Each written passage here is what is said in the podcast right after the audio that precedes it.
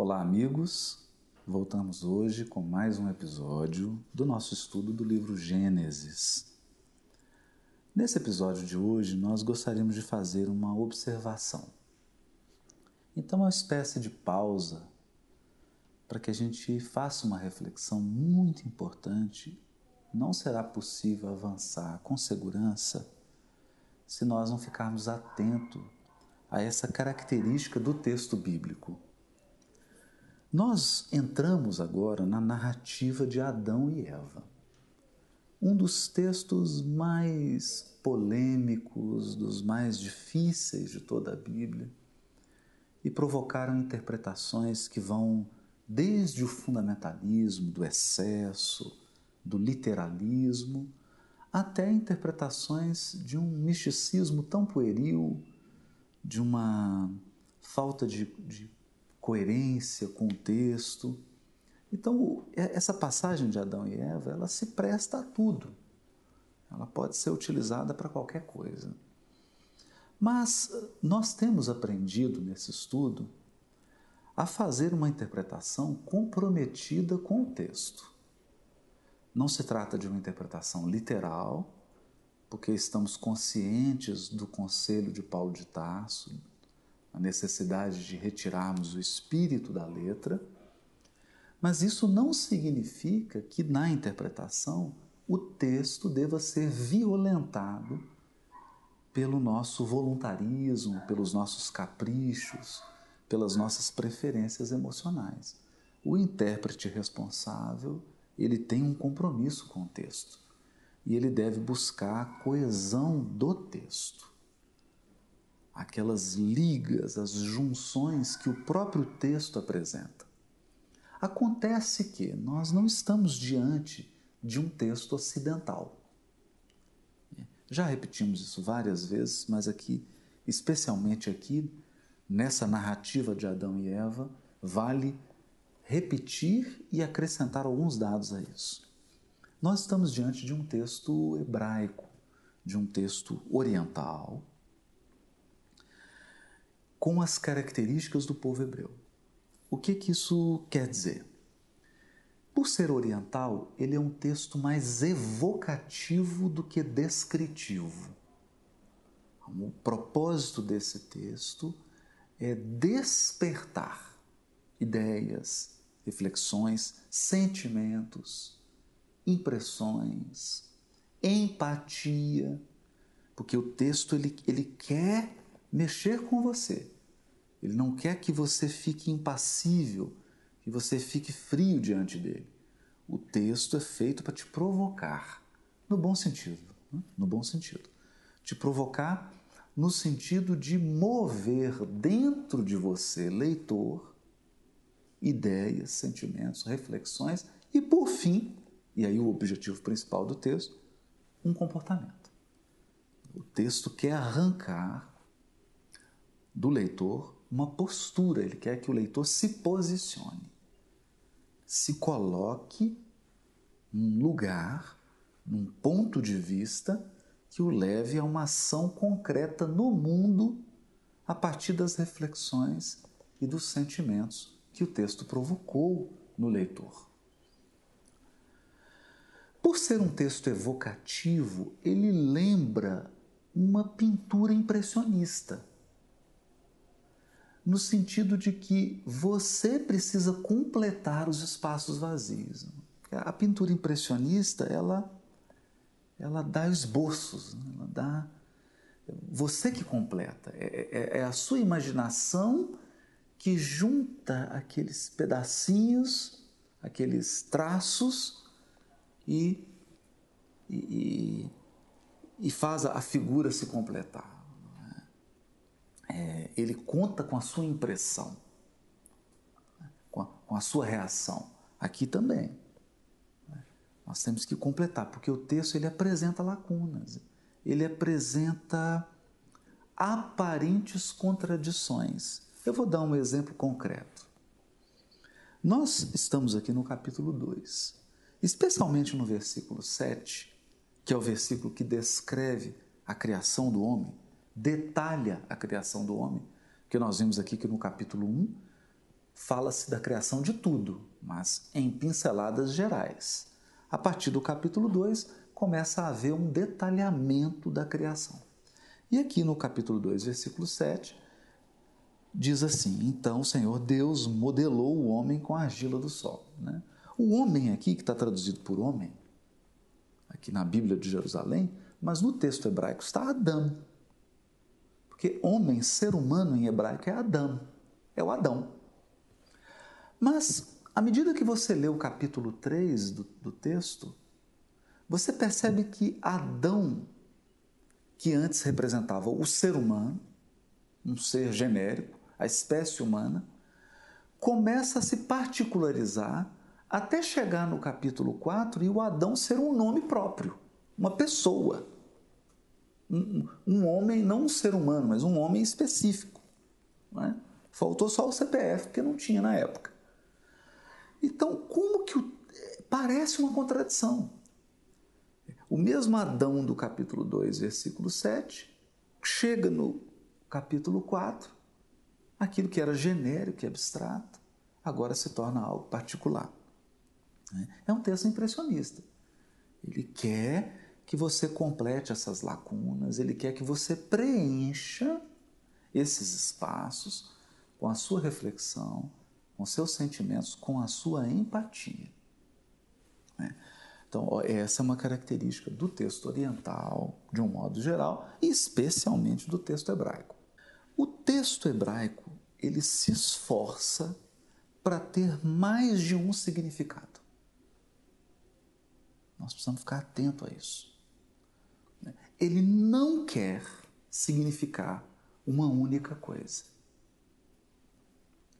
Se eu pudesse fazer uma comparação usando a música, é, depois do movimento da pintura impressionista, por exemplo, na França, nós tivemos os chamados autores musicais ditos impressionistas. É um movimento impressionista na música. Então, Claude Debussy, Ravel e, e outros. Mais conhecidos aí são esses dois. Né? E há um, determinadas passagens da obra de, de Debussy, por exemplo, a peça mais famosa, Claire de Lune, alguns acordes, alguns elementos musicais utilizados na obra eles podem significar mais de uma coisa. Né, você analisa aquele acorde, ele tem muitas funções. Você não consegue determinar o que, que é aquele acorde, exatamente o que, que ele é. E era essa a intenção do Claude, do Claude Debussy. Ele não fez isso ao acaso, ele fez isso propositadamente. Ele queria que aquele acorde não tivesse um único significado. Então, voltando aqui para o texto bíblico, o autor, os autores bíblicos, porque eles, eles compõem uma geração, eles compõem uma mentalidade, a mentalidade de um povo, né? o povo hebreu, escreve texto para significar muitas coisas. Então, o primeiro erro que pode ser cometido no estudo desse texto é você querer encontrar um significado. Então, nessa perspectiva, a pergunta quem é Adão é uma pergunta já equivocada na raiz. Porque quando eu pergunto quem é Adão, eu estou em busca de uma resposta, uma única resposta que seja capaz de explicar todas as ocorrências da palavra Adão no texto bíblico. Não tem. Não tem. Porque, vamos mais uma vez, um exemplo concreto.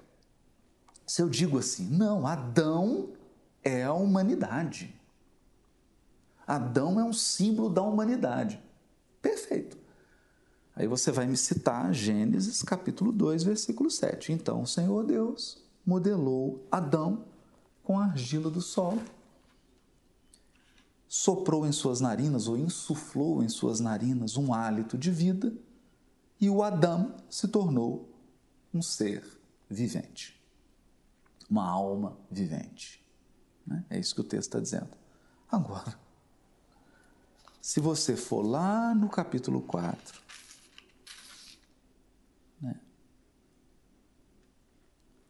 e começar a ver, por exemplo, capítulo 4, versículo 25. Adão conheceu sua mulher, ela deu à luz um filho e lhe pôs o nome de Sete, porque disse ela: Deus me concedeu outra descendência no lugar de Abel que Caim matou. Também a Sete nasceu um filho e ele lhe deu o nome de Enosh, que foi o primeiro a invocar o nome do Senhor. E aí começa o capítulo 5, eis o livro da descendência de Adão. Aqui você não pode dizer que Adão é a humanidade.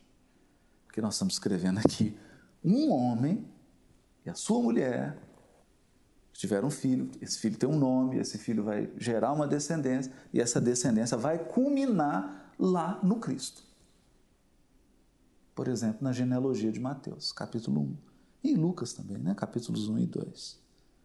Então, não, não há uma resposta única. Esse é um ponto importantíssimo, importantíssimo.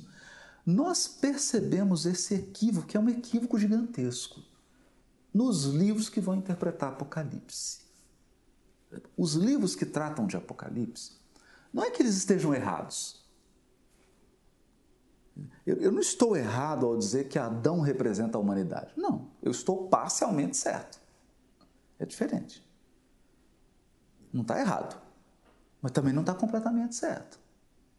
Então, quando você toma o Apocalipse e você diz assim, a besta apocalíptica é isso, não está errado. Não está errado, mas está incompleto. Por quê? Porque os símbolos do Apocalipse eles representam muitas coisas. Um símbolo em uma passagem quer dizer de várias coisas, de vários movimentos desde o individual ao coletivo e tudo que fica entre isso. Várias coisas sobre o individual, várias coisas sobre o coletivo. É um misto, é um misto. É por isso que a tradição hebraica sempre afirmava, utilizando um texto de Jeremias, do martelo que quebrou a rocha e a rocha se despedaçou, né? está lá na profecia de, de Jeremias eles sempre identificavam esse martelo como a palavra de Deus, no sentido de que a palavra do Senhor, ou seja, o ensino, a orientação que vem de Deus, ela tem múltiplas faces. O que gerou o provérbio, a Torá tem 70 faces. Porque quando o hebreu quer dizer múltiplo e ele não quer, ele não quer delimitar, ele fala 70. É?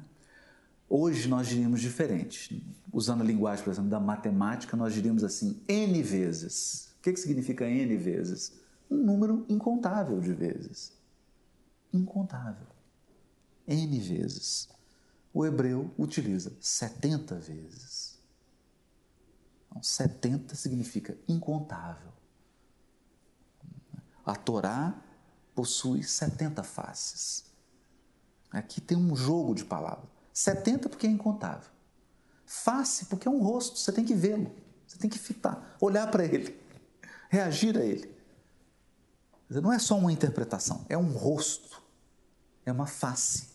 Então você tem que olhar para ela, você tem que contemplar essa face, você tem que reagir a essa face. Uma delas pode estar brava, a outra pode estar alegre, a outra pode estar melancólica são faces. E você precisa reagir a essas expressões fisionômicas do texto. É, é muito sutil isso. Assim também é o Apocalipse. Todo o texto hebraico, todos os textos. Adão possui uma multiplicidade de significados. Agora, o interessante é a metáfora do martelo na rocha, porque você tem uma rocha.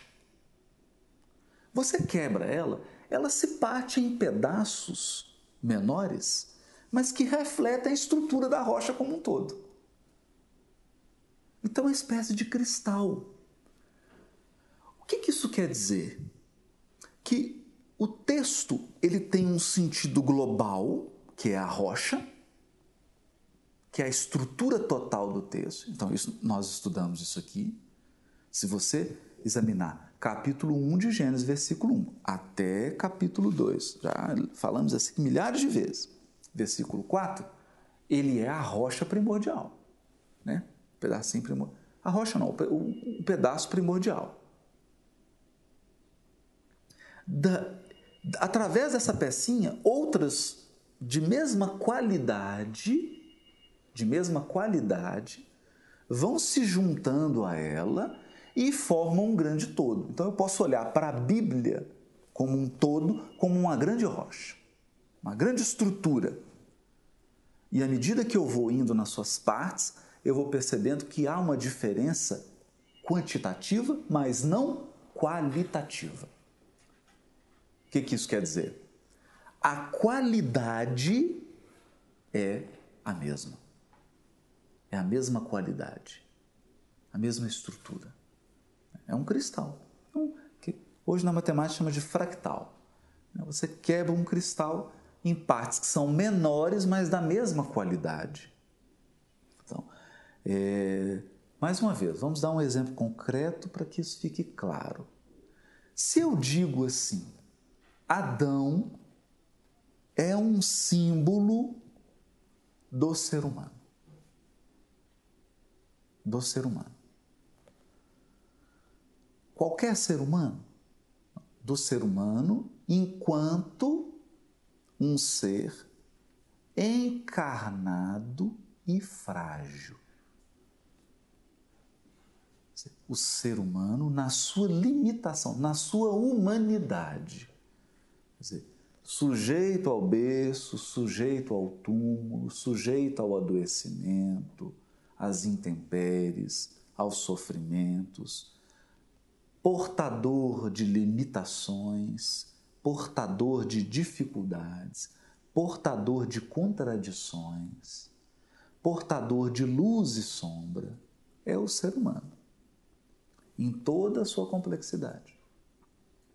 É, é uma face. Mas eu posso também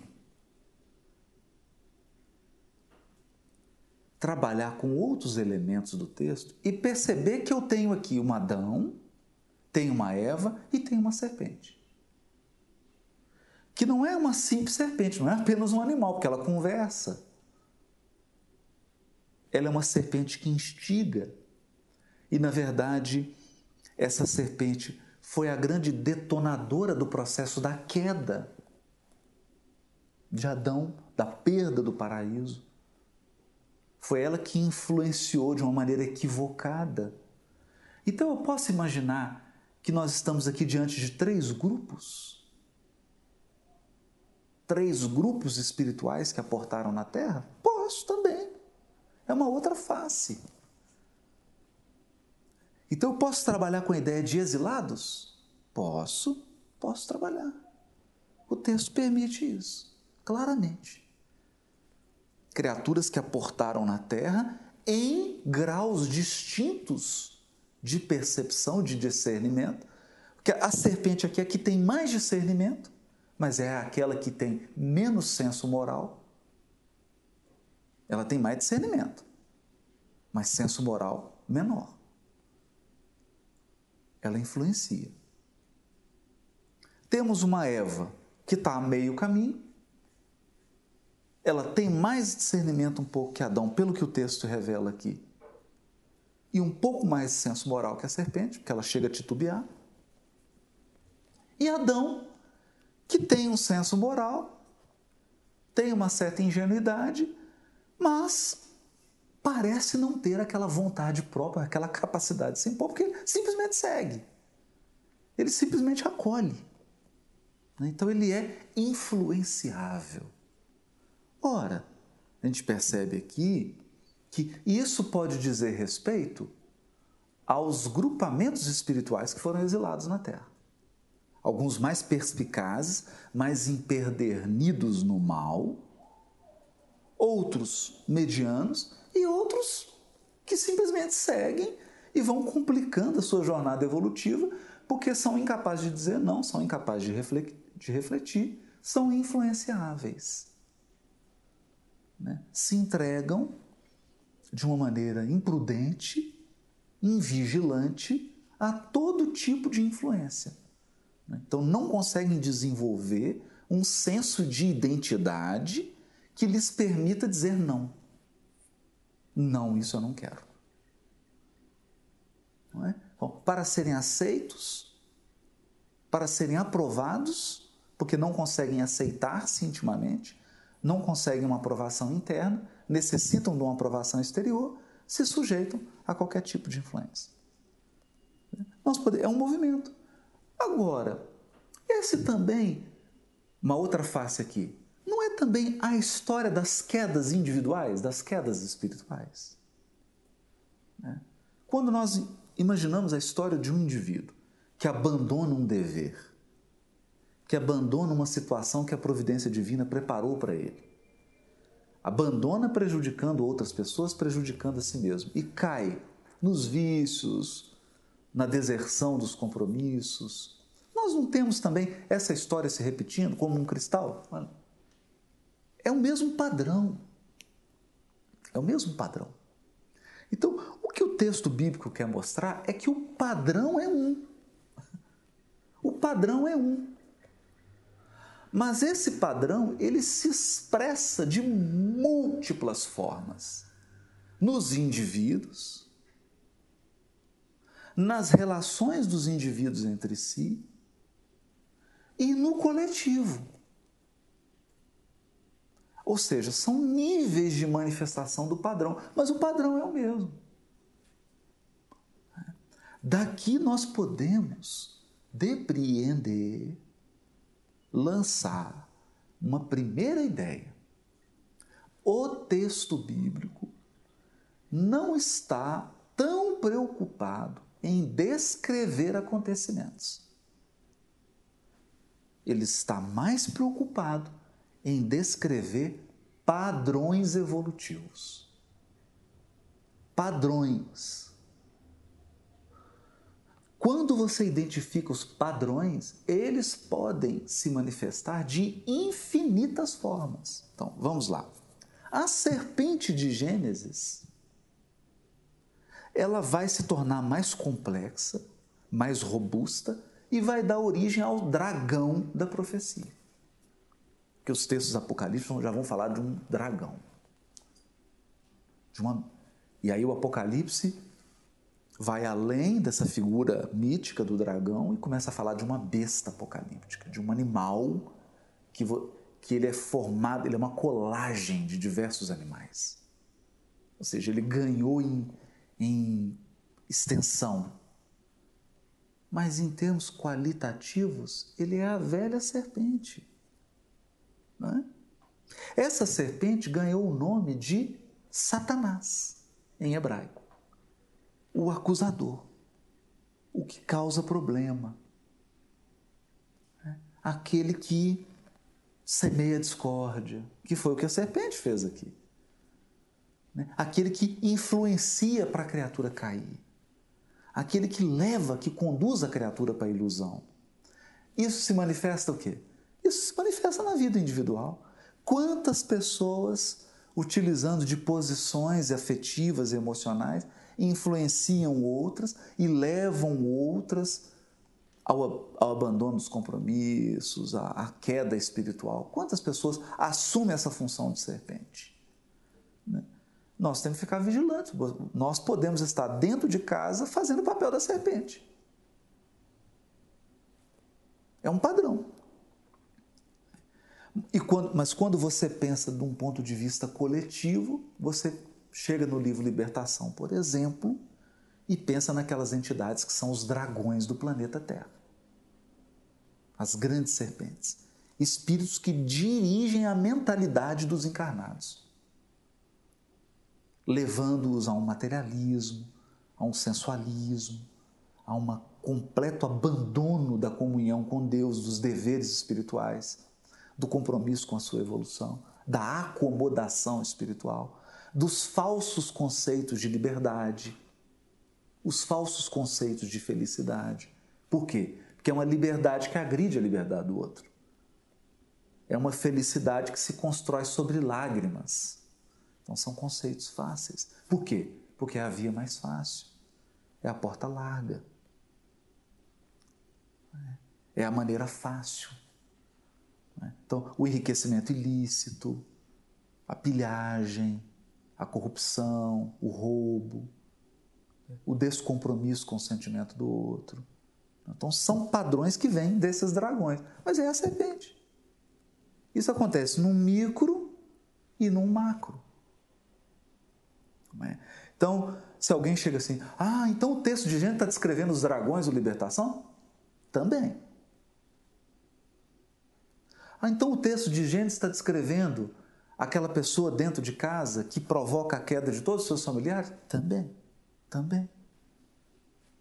Muitas faces, N faces. O texto é plural. Né? E ao longo do estudo de Gênesis, evidentemente, primeiro, eu não tenho capacidade aqui de ampliar tantas faces assim. E é isso que diferencia um espírito superior de um espírito mediano. Então, nós estamos aqui estudando Gênesis. Se nós fôssemos uma esfera superior, lá eles estão estudando Gênesis, eles estão vendo faces que nós não somos capazes de enxergar. É. Eles estão contemplando faces do texto que eu não tenho ainda experiência evolutiva para contemplar.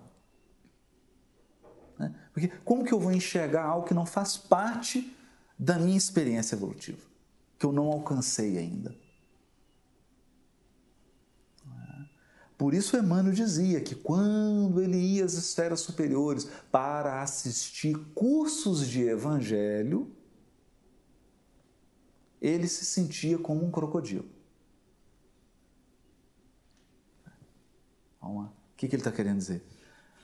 Ele, o Emmanuel, né, o autor dessa série do Evangelho, que é.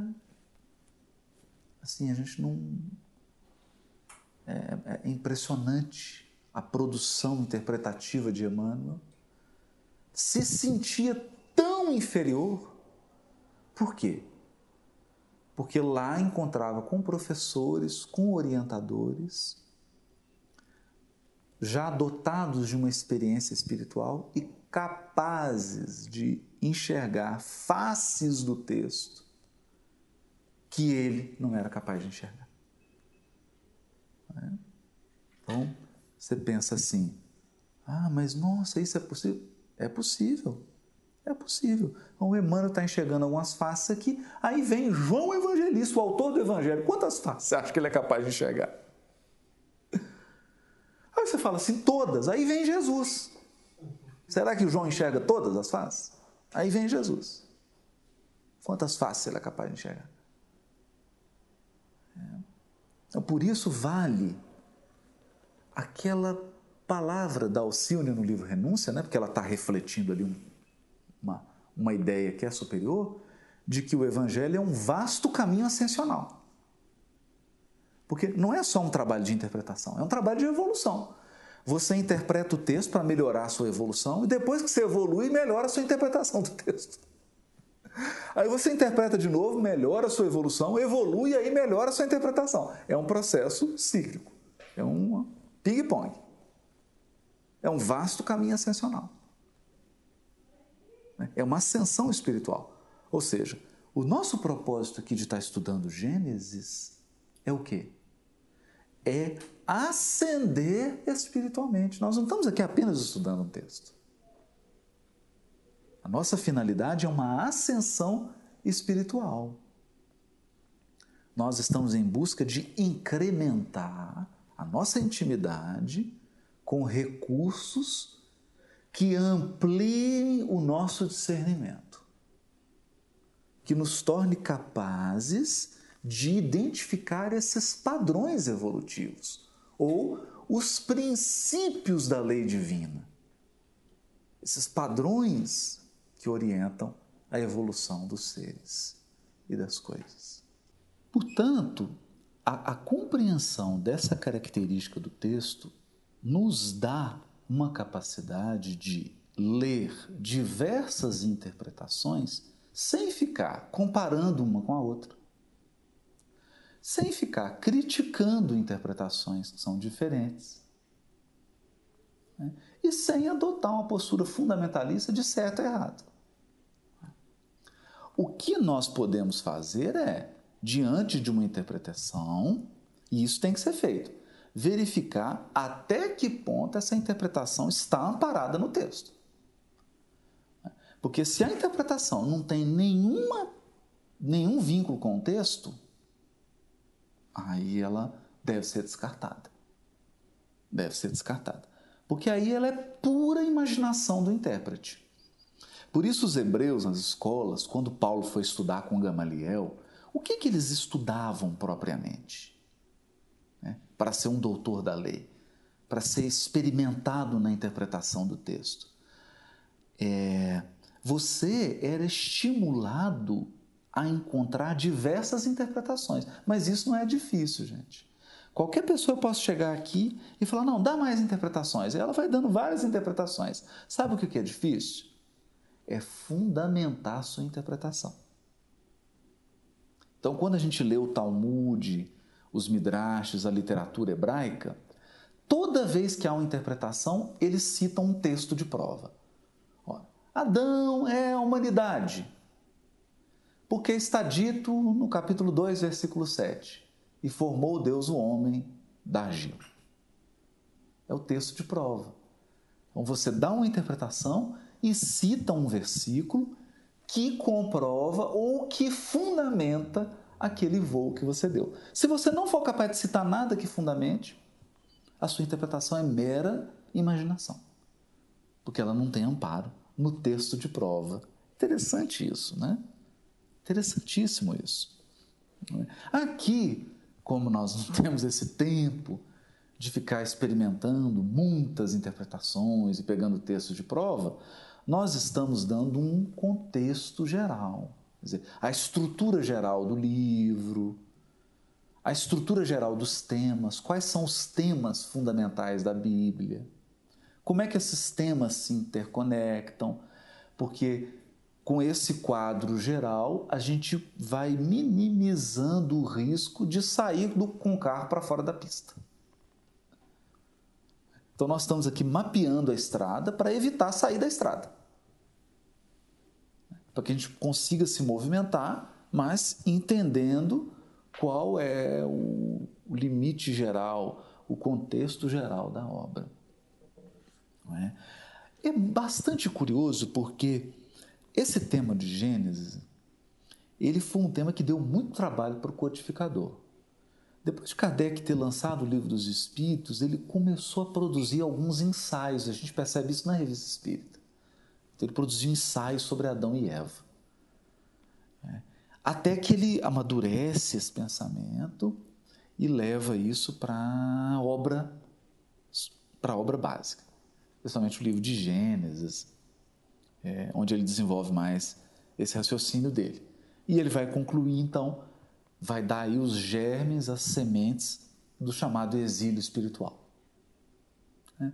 Vai falar de grupamentos que foram exilados na terra, que perderam lá esse, esse paraíso na ótica deles, vieram aqui para a terra. Então, o Kardec já percebeu isso de um modo muito forte. Mas é com Emmanuel que a gente tem uma, uma concretização, uma avaliação mais sociológica desse aspecto do exílio.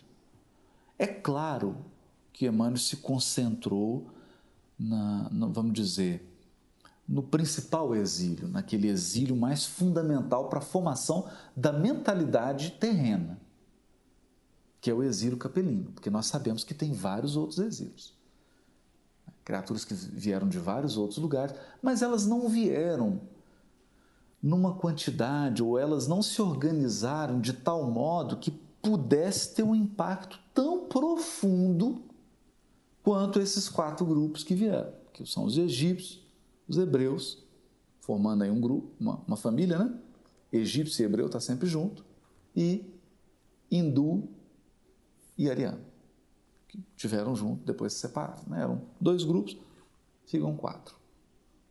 Esses quatro realmente alteraram os rumos da evolução planetária. Hoje, evidentemente, tanto aqueles que estão em evolução do óbito quanto outros que vieram de outros exílios se somaram, então nós temos já grupos maduros e criando um novo rumo, né? Apontando para novos caminhos, para novas soluções. É, muitas vezes até se contrapondo à influência primordial desses quatro grupos. Mas eles lançaram aí as bases. E, e coube a Emmanuel trazer isso de uma maneira é, bem interessante. Cabe isso aqui? Cabe. Cabe. Cabe. O que nós tomamos cuidado, e é algo que nós procuramos evitar no nosso estudo, é uma avaliação puramente descritiva. O que, que nós estamos querendo dizer com isso? Nós evitamos uma interpretação bíblica que seja puramente descritiva. Então você chega aqui e fala assim: não, Adão e Eva são os exilados, então os exilados vieram para cá e aconteceu isso. Ah, e? E? E eu aqui, Belo Horizonte, o que, que isso me afeta? O que, que isso me implica? É. Porque o problema da interpretação puramente descritiva é que ela é uma diversão intelectual.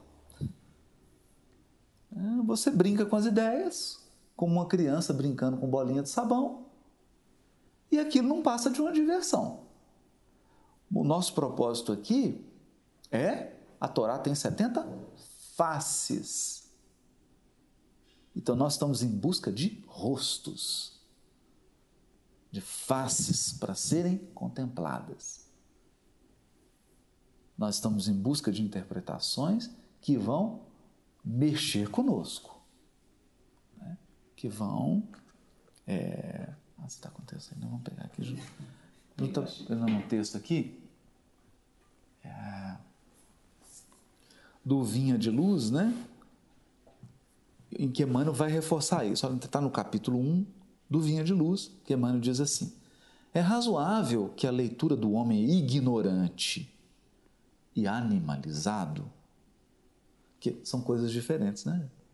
Uma coisa é ser ignorante, outra é ser animalizado. Você pode ser ignorante e animalizado, mas você pode ser muito culto e animalizado. Porque a ignorância tem a ver com o aprimoramento da inteligência, mas a animalidade tem a ver com o aprimoramento do sentimento, da conduta, do padrão, do senso moral. Então, é razoável que a leitura do homem ignorante e animalizado represente conjunto de ignominio ignominiosas brincadeiras. Ignominiosas brincadeiras. Olha só, brincadeira.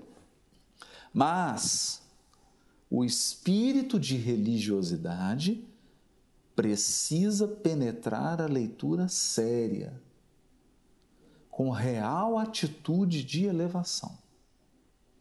O problema do discípulo do Evangelho não é o de ler para alcançar novidades emotivas ou conhecer a Escritura para transformar em arena de esgrima intelectual.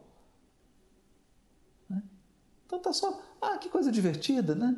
É gostoso ver isso aqui, é um vício mesmo. Você pode ficar só, só nessa novidade emotiva, ou então transformando o texto bíblico para ficar brigando com os outros. Ah, eu vi isso lá, você está errado. Aí, todo dia você está numa discussão nova. Mas o de ler para atender a Deus. Atender a Deus, cumprindo-lhe a divina vontade. Então, o texto foi lá, na, na, Júlio achou aqui, foi fundo.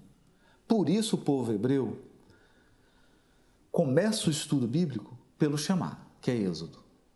Ouve, Israel. Ouve. Por que o ouve? que dá a ideia de que Deus está falando com você. Segundo, Ele está te chamando, está te convidando. É um convite. Ele está te implicando. Então nós temos que ler para atender. É um telefone que tocou. Você tem que atender. É? Cumprindo a divina vontade. Porque se as palavras assumem infinitos significados, a vontade de Deus é una. Deus é um. Então, encontrar a unidade nessa diversidade é que é o nosso desafio. E atender. Atender ao chamado. Né? Ouvir. Ouvir e atender. Cumprir essa vontade.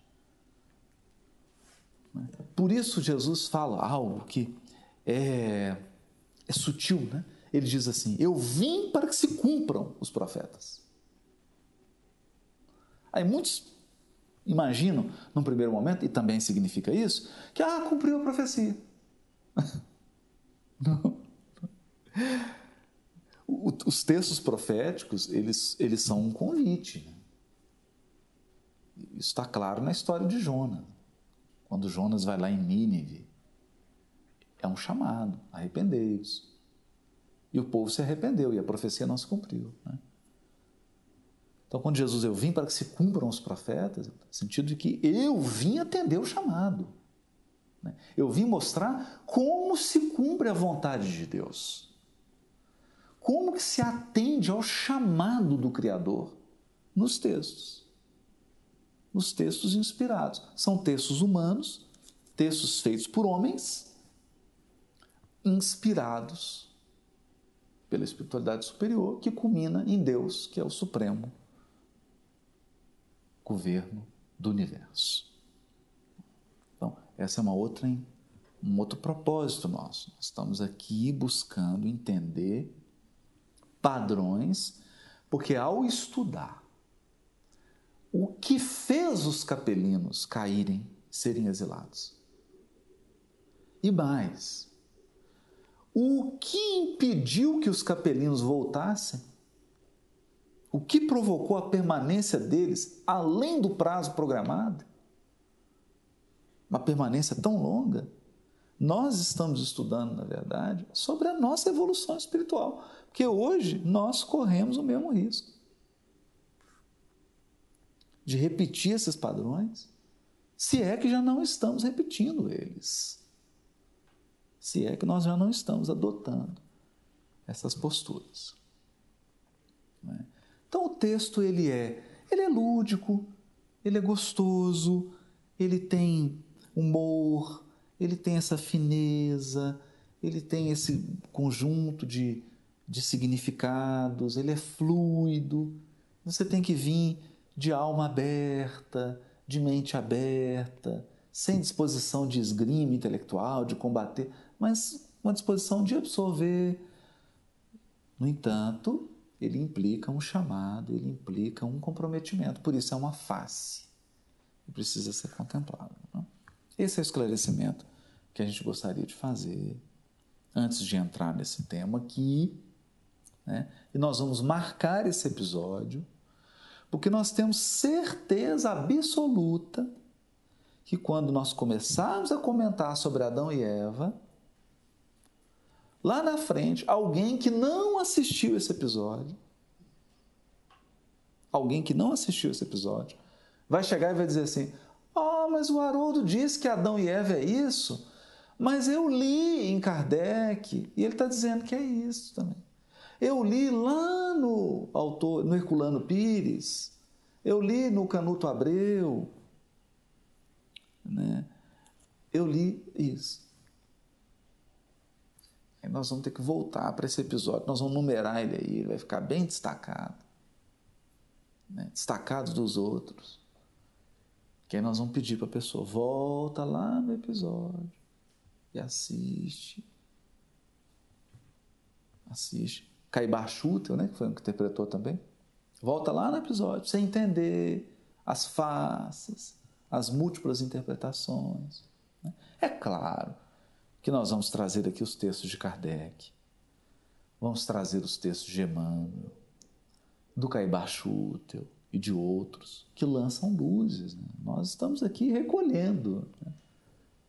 A nossa ideia é de alguém que sai com, uma, com um bornal buscando pérolas, né? buscando tesouros. Então, onde a gente encontra, nós vamos acrescentando vamos somando para que a nossa visão, a nossa percepção do texto, ela se enriqueça, ela fique mais ampla. É óbvio. Nós estamos em busca disso. mas sem fechar, sem, é, sem adotar a ideia de que ah, isso significa isso. Aqui vai acontecer também, a história de Adão e Eva é um paradigma. Tem uma palavrinha que eu, eu vou usar aqui, mas com certo cuidado, né? para não parecer que eu estou querendo entrar numa área que não é a minha área, que eu também não tenho tanto conhecimento assim. Li, li alguma coisa, mas pouca coisa. Eu diria que isso aqui é arquetípico. Falar os arquétipos de Jung. São arquétipos, padrões que vão se manifestar. Então, Adão e Eva é um arquétipo, é um padrão. É um padrão. É, é, a gente vai é, perceber, vou dar um exemplo.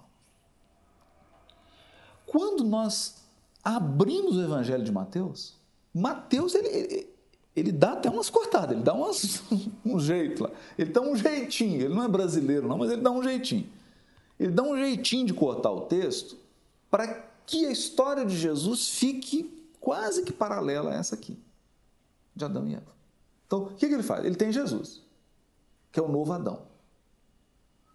E aí, mas falta Eva. Então, o que, que ele faz? Tira José. então, José fica mais no pano de fundo e ele destaca Maria, a nova Eva. Ela fala, mas, mas Haroldo, mas não dá. É, eu sei, eu sei, eu sei. Ele deu um jeitinho, tirou José, deu uma, deu uma ajeitada. É possível fazer isso? Claro que é possível. Historicamente, não. Porque historicamente nós temos José, Maria e Jesus, não é? Foi criado por eles. Mas em termos de padrão espiritual, nós podemos pensar na Maria como a nova Eva. Por quê? Por quê? Quem? Mateus percebeu isso. Mateus percebeu. Tanto que ele começa o evangelho dele. Eu me recordo que uma vez um, um, um rapaz fez essa pergunta: né?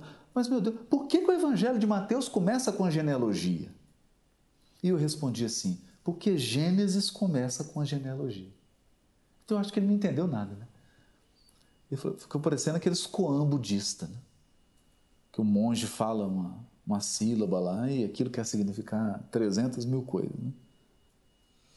O livro de Gênesis é o livro das genealogias. É um livro de genealogias, nós já estudamos isso aqui, são dez. Dez sequências genealógicas.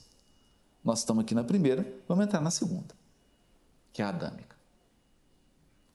Dez livros de genealogia. E o Evangelho começa com a genealogia. Isso é, isso é gratuito? Não. Ele está conectando.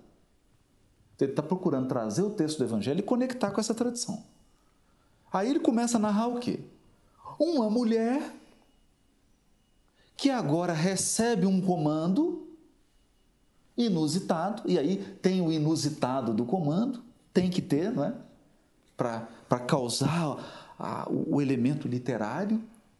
Olha, vai dar luz ao filho. Nossa, mas eu nem casei ainda, né? Tem que ter um inusitado.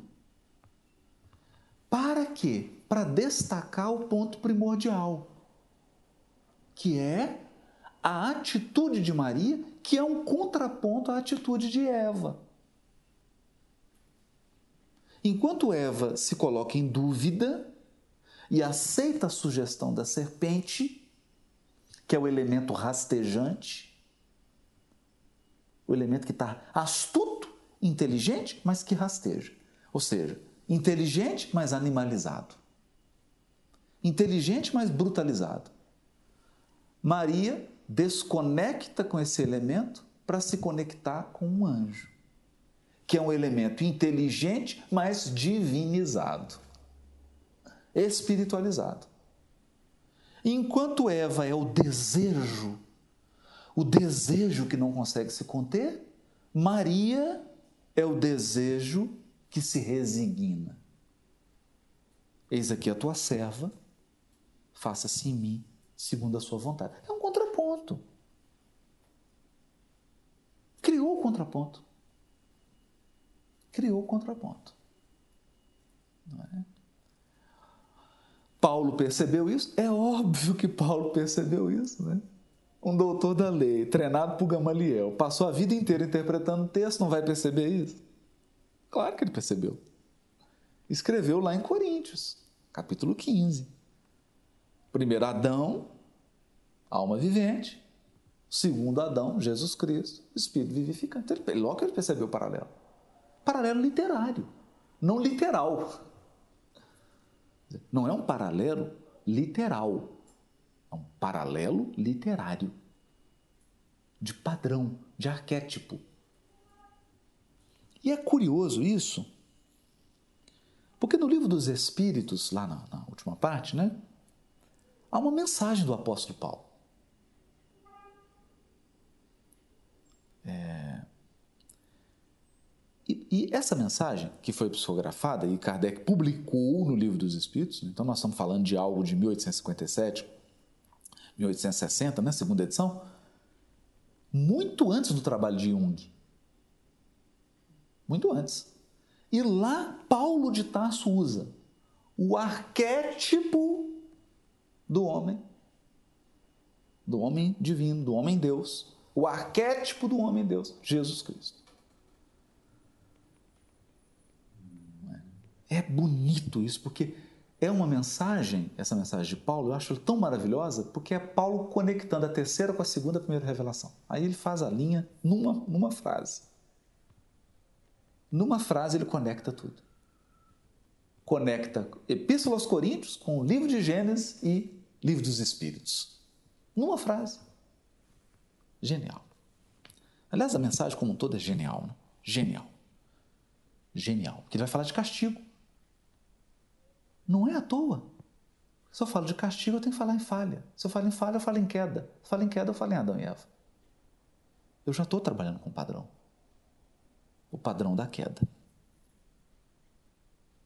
O padrão do erro, o padrão do equívoco. E a consequente resposta da lei ao à sua desobediência, né? a sua, ao ferimento dela, dos princípios que ela representa de ordem, de harmonia, de felicidade, de bem comum. Então, isso é tão sutil, né? a gente vai. É, são essas sutilezas que engrandecem o Consolador prometido, né? que fazem com que a gente é, veja com mais clareza, contemple essas faces. Nós vamos estudar esses textos, vamos trazê-los aqui, textos de Emmanuel, esse texto do Paulo, textos do Kardec, é, outros textos, né? Textos da tradição hebraica. Vamos trazer o máximo que a gente puder, que couber, né? porque nós temos que avançar para que ilumine o nosso entendimento. Mas fica aqui esse episódio como um marco, que é o episódio que fala da característica, do caráter do texto bíblico. Esse é o episódio que fala do caráter do texto bíblico. Se você não entendeu ainda o caráter do texto bíblico, volta nesse episódio, assiste de novo. Nós vamos trabalhar isso mais, vamos trazer mais bibliografia, vamos indicar bibliografia sobre isso, porque é importantíssimo. Se eu não sei com o que eu estou lidando, eu não lido de uma maneira adequada. É simples. Se eu não sei com o que eu estou lidando, eu não lido de uma maneira adequada. É preciso saber com o que eu estou lidando para que eu lide de uma maneira apropriada com aquele objeto. Então, é preciso entender o caráter do texto bíblico. Por hoje nós ficamos aqui. No próximo episódio, nós vamos mergulhar nesse oceano que é Adão e Eva. Ou, se preferir, nesse mar de argila